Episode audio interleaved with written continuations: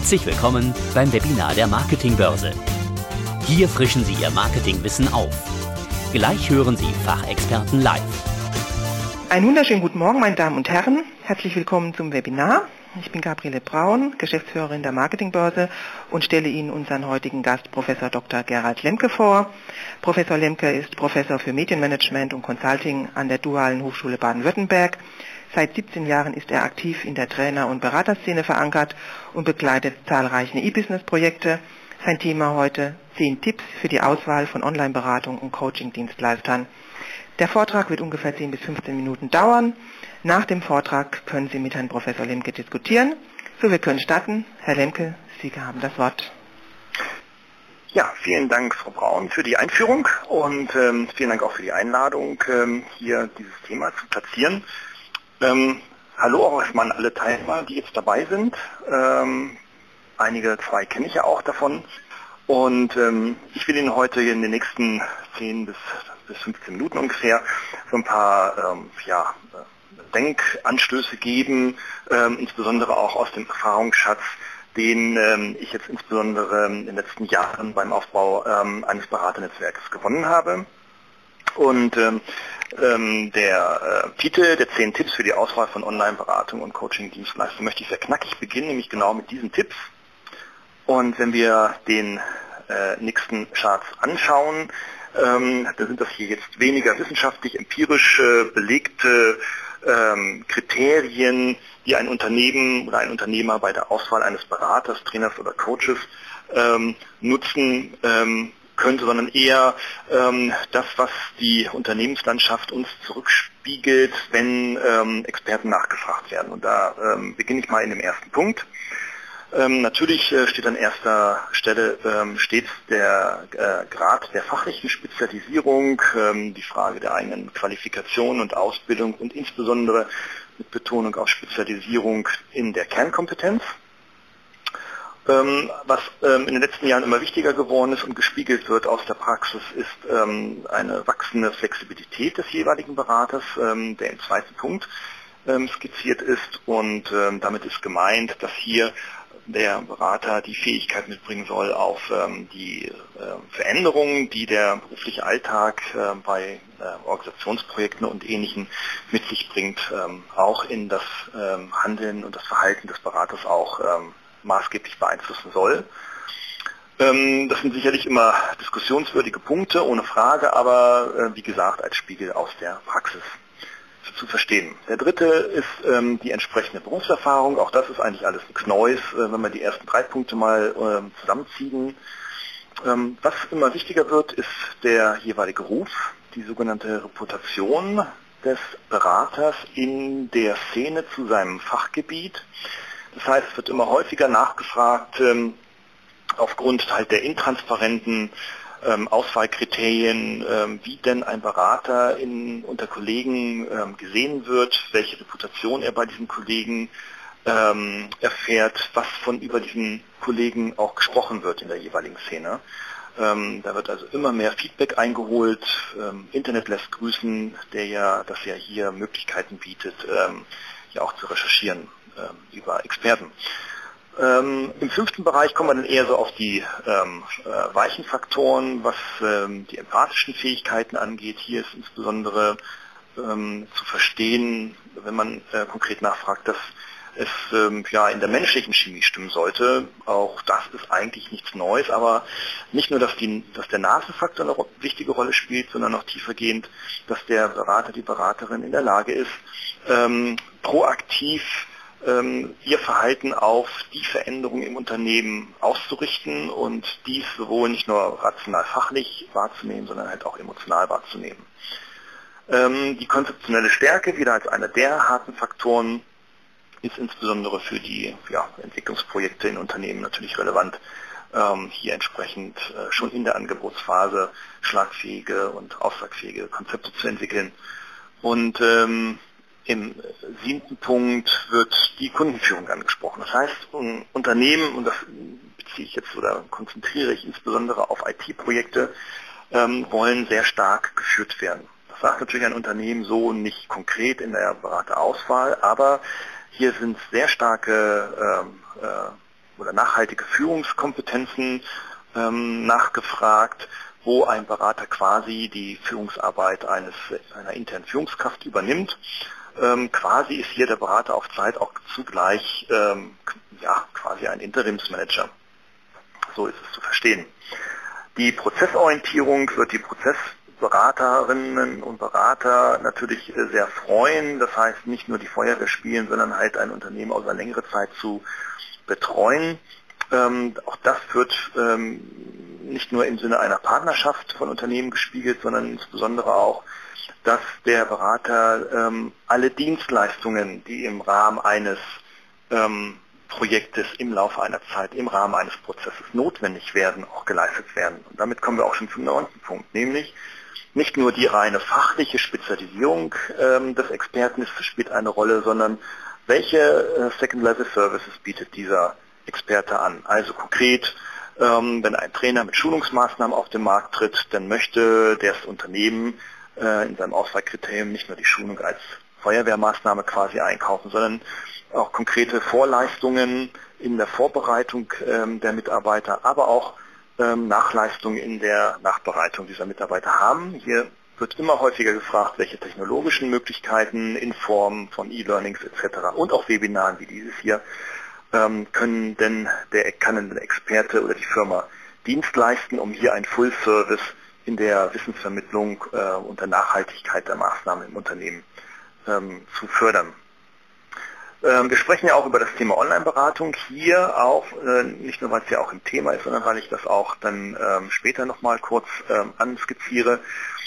Alles das, was also über neuere Kommunikationstechnologien passiert, natürlich auch mit den alten, wie das dann mit dem Telefon zu verstehen ist oder auch mit der E-Mail, aber auch jetzt neuere Medien wie das Seminar hier ist eine hervorragende Möglichkeit, erfordert von Beratern schon eine Affinität zu neuen und digitalen Medien im Besonderen.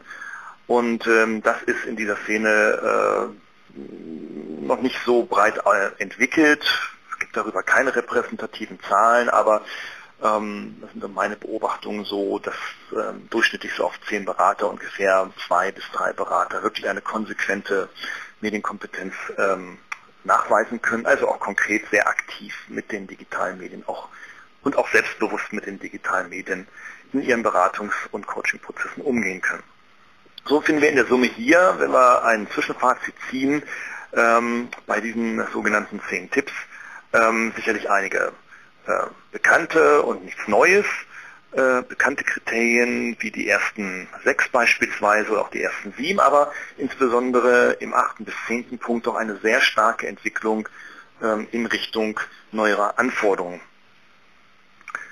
Im nächsten Chart sehen wir, was hat das jetzt für den Berater eigentlich für eine Konsequenz oder welche Konsequenzen hat das? Sicherlich gibt es da eine ganze Vielzahl von Konsequenzen. Man könnte jetzt äh, ganz trivial herangehen und sagen, naja, man müsste die Medienkompetenz entwickeln etc.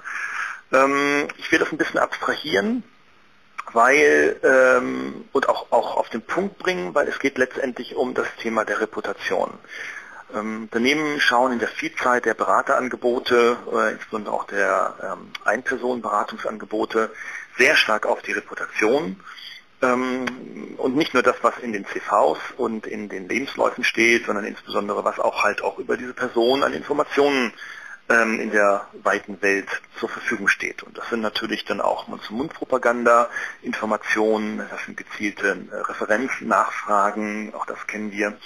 Aber Unternehmen gehen in der Auswahl auch immer sehr stark ähm, auf den Online-Bereich zu und äh, versuchen hier Referenzen und Informationen auch zu gewinnen. Dazu gehören ähm, die Suche nach natürlich einer erkennbaren Spezialisierung, der Generalist ist zwar wichtig für bestimmte Projekte, aber das Unternehmen gucken einfach nach Spezialisten und Experten. Das ist nach wie vor noch so. Das heißt, ähm, auch hier der Tipp, ähm, die Profilschärfung im zweiten Punkt äh, für den jeweiligen Berater. Der Bauchladen hat ausgedient, auch wenn er sicherlich heute noch seine Umsätze wert ist. Ähm, nur die Spezialisten werden hier über eine längere, mittlere bis längere Frist sicherlich auf der Überholspur sein. Die entwickelten Produkte ähm, sollten stetig weiterentwickelt werden. Auch das quasi keine Anweisung, eigentlich eine Selbstverständlichkeit. Aber Ähm, da sind sicherlich Schaufensterprodukte notwendig, also Produkte, die wirklich sehr stark im Vordergrund stehen, die die Cash-Cow quasi des eigenen Produktportfolios darstellen. Daraufhin sollten Spezialisierung und Profiling äh, abgestellt werden und ausgerichtet werden. Die Erweiterung der Beratungsmethoden im vierten Punkt ist sicherlich ähm, die Konsequenz, wenn wir über ähm, die Erweiterung von Medienkompetenzen sprechen. Also die Nutzung halt auch von neuen Beratungsmethodiken spielt, steht hier, äh, stehen hier ganz äh, stark im ähm, Vordergrund. Ähm, ob das nun eine E-Mail-Beratung, ob das die telefonische konkrete Beratung ist. Und vor allem nicht nur, ich telefoniere mal mit meinem Kunden, sondern auch, ich rechne das mit meinem Kunden ab. Im vorletzten Punkt sind hier, wenn doch der Online-Bereich sehr stark für die Auswahl eine Rolle spielt, sicherlich gezielte Online-Marketing und Strategien notwendig und auch Vertriebsstrategien notwendig. Das ist nicht nur mit einer eigenen Homepage getan.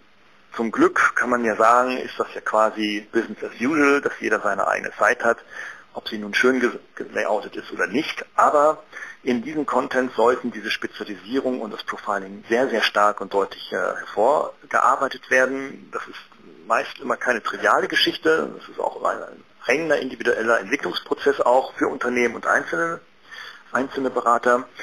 Und ähm, man kann natürlich dann aber auch diese Technologien zugleich nutzen im Internet, um halt auch hier Vertriebsstrategien zu entwickeln, ähm, um hier halt auch wirklich seinen Umsatz zu stabilisieren und natürlich dann nachhaltig auch auszubauen.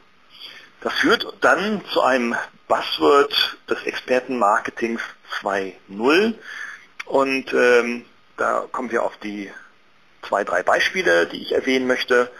Ähm, Expertenmarketing 2.0 auf der nächsten Seite, auf dem nächsten Chart, da kennt jeder das führende Pro, äh, Portal für das, ja, den Business-Austausch, ähm, sogenannte Zing.de, ähm, deswegen führend, weil es einfach die meisten Registrierungen im Vergleich zu allen ähm, Zahlen hat. Zing sagt selber nach den letzten äh, veröffentlichten Zahlen, dass sie dabei 7,2 Millionen registrierenden und zahlenden User sind. Und ähm, machen wir uns nichts vor, jeder, ähm, der ehrlich damit umgeht, sieht, dass dann also auch hier ähm, gesuchte Personen sehr schnell und sehr einfach gefunden werden können, weil hier dann einfach die Fläche ähm, im Businessbereich abgebildet ist.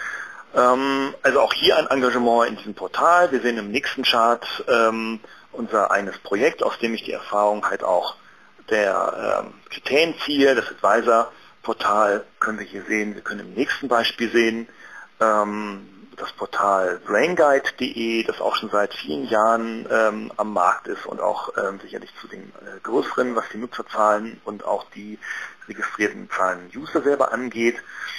Ähm, auch natürlich findet sich unter der Marketingbörse natürlich im Hinblick der Spezialisierung auf das Thema Marketing hier eine, ein Businessportal, das für Marketingpersonen natürlich interessant ist. Und so finden wir im Internet viele weitere Angebote und Portale, ähm, die für das eigene Expertenmarketing eine Rolle spielen sollten in der Zukunft. Ich will jetzt nicht für das Einzelne hier Werbung machen, sondern nur Beispiele zeigen, und hier ist äh, die Empfehlung, ähm, dass man sich sein Portal heraussucht, sein Portal, das zu seinem Thema, zu seinen Produkten und vor allem zu seiner Beratungsmethode passt, ähm, um sich denn darauf auch wirklich aktiv zu engagieren und nicht nur irgendwo als eine Adressendatenleiche unter vielen dort zu verbleiben. Ja, und damit kommen wir dann quasi hier schon zum Schluss. Mein Wecker klingelt auch gerade, das heißt also, wir sind hier quasi schon am Ende der äh, Zeit angelangt und ich hoffe, dass ich Ihnen in dieser kurzen Zeit, in diesen wenigen Minuten so den kleinen oder den einen oder anderen äh, Hinweis äh, einfach auch aus dem Spiegel der Praxis äh, nehmen konnte und stehen jetzt natürlich für Fragen sowohl telefonisch auch als per Chat zur Verfügung. Vielen Dank. Sie hörten ein Webinar der Marketingbörse.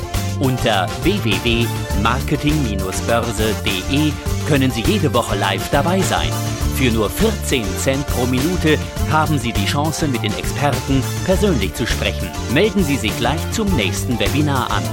www.marketing-börse.de